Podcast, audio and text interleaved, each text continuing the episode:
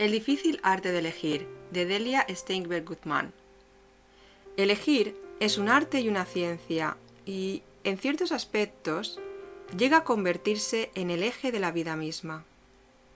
¿Está todo igual que siempre? Entonces, si es así, podemos afirmar que está peor, porque el estatismo, la alta de mejoras y de perspectivas en un mundo que es puro movimiento, equivale a un retroceso.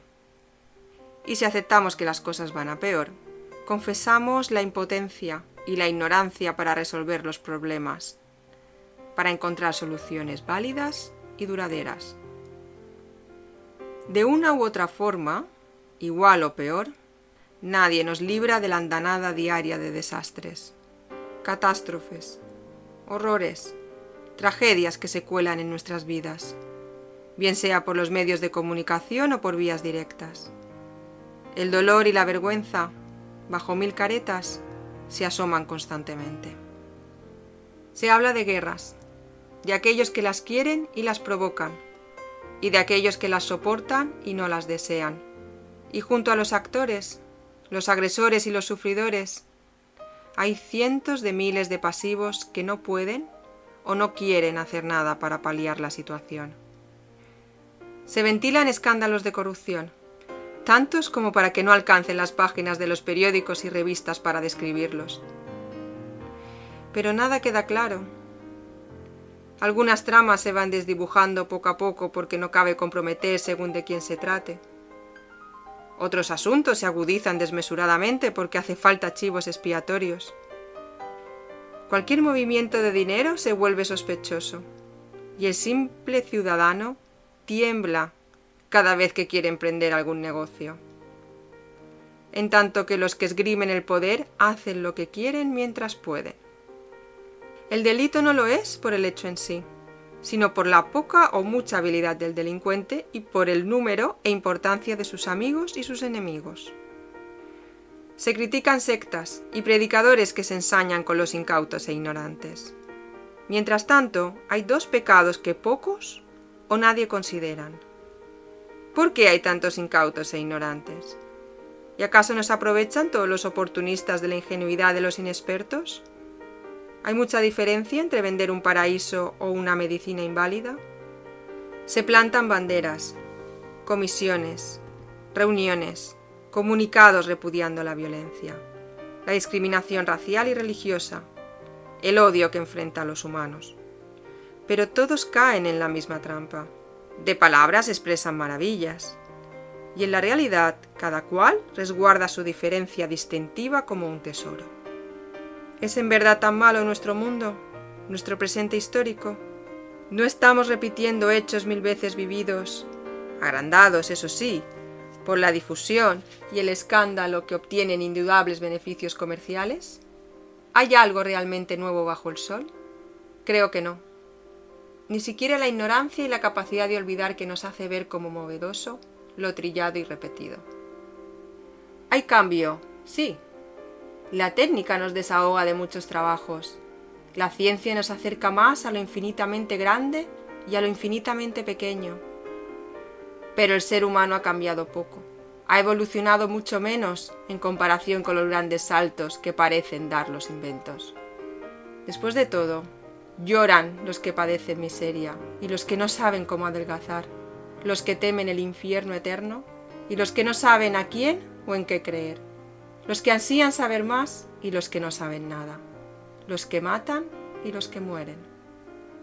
El cambio es, o debería ser, interior. Si no cambia el hombre en su esencia, difícilmente cambiarán las circunstancias, salvo en nombres y decorados. Y por dentro solo se cambia adquiriendo un saber profundo, una experiencia sólida y probada, aunque solo sea para afirmar como el sabio Sócrates, solo sé que no sé nada, que ya es mucho saber. Estamos en tiempo de elecciones y no es fácil elegir.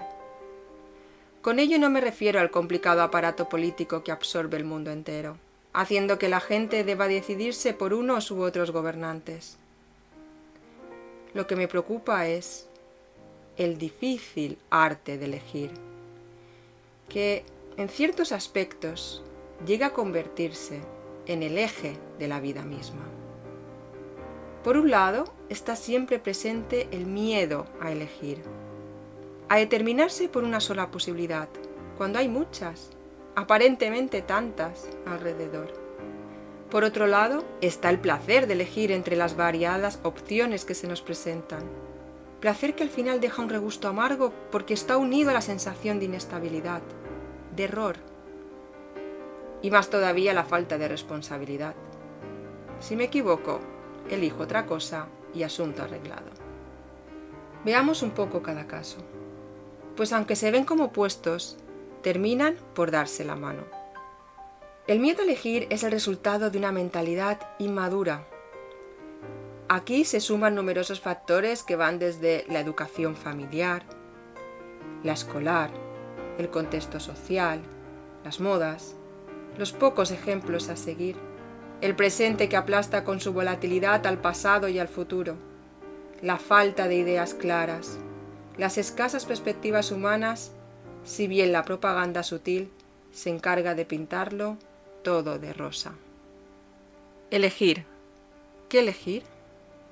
Está la propia vida en juego, la supervivencia material, el beneplácito de los demás, lo bueno, malo o neutro que podamos hacer por el resto de la humanidad. ¿Estudiar? ¿Trabajar? ¿Qué? ¿Dónde? ¿Amar? ¿Formar una familia? ¿Educar hijos? ¿En base a qué principios y con qué seguridad de éxito? A pesar de este planteamiento a simple vista pesimista, mucho me temo que a nadie le importa demasiado la madurez psicológica e intelectual de la gente, ni que nadie tome demasiado en cuenta que esa es una conquista que depende del valor personal de cada uno.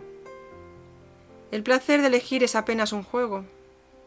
El trasfondo es la misma incertidumbre que guía el miedo, solo que en lugar de la paralización ante el temor, se escoge el perpetuo movimiento, el vulgar cambio disfrazado de evolución, el salto sin sentido, el camino sin rumbo determinado.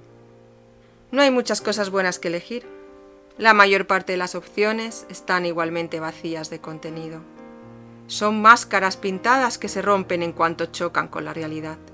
Por eso el placer inicial se desvanece al comprobar que nada de lo que podemos elegir nos satisface, que hay que renovar continuamente las elecciones para estar al día en esta enloquecedora carrera que no tiene meta.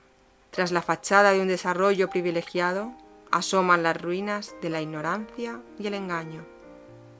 Esta es una llamada al difícil arte de elegir, que no por ser un arte, deja de tener mucho de ciencia Tal vez el error está en creer que todo lo que podemos elegir es lo que tenemos ante nuestros ojos, al alcance de las manos. Tal vez haya que abrir nuevos caminos, o viejos a fuerza de solitarios, para encontrar verdades auténticas, pautas estables y equilibradas que permitan al hombre reconocer su participación en el conjunto de la humanidad. Indudablemente, otro reto de la filosofía.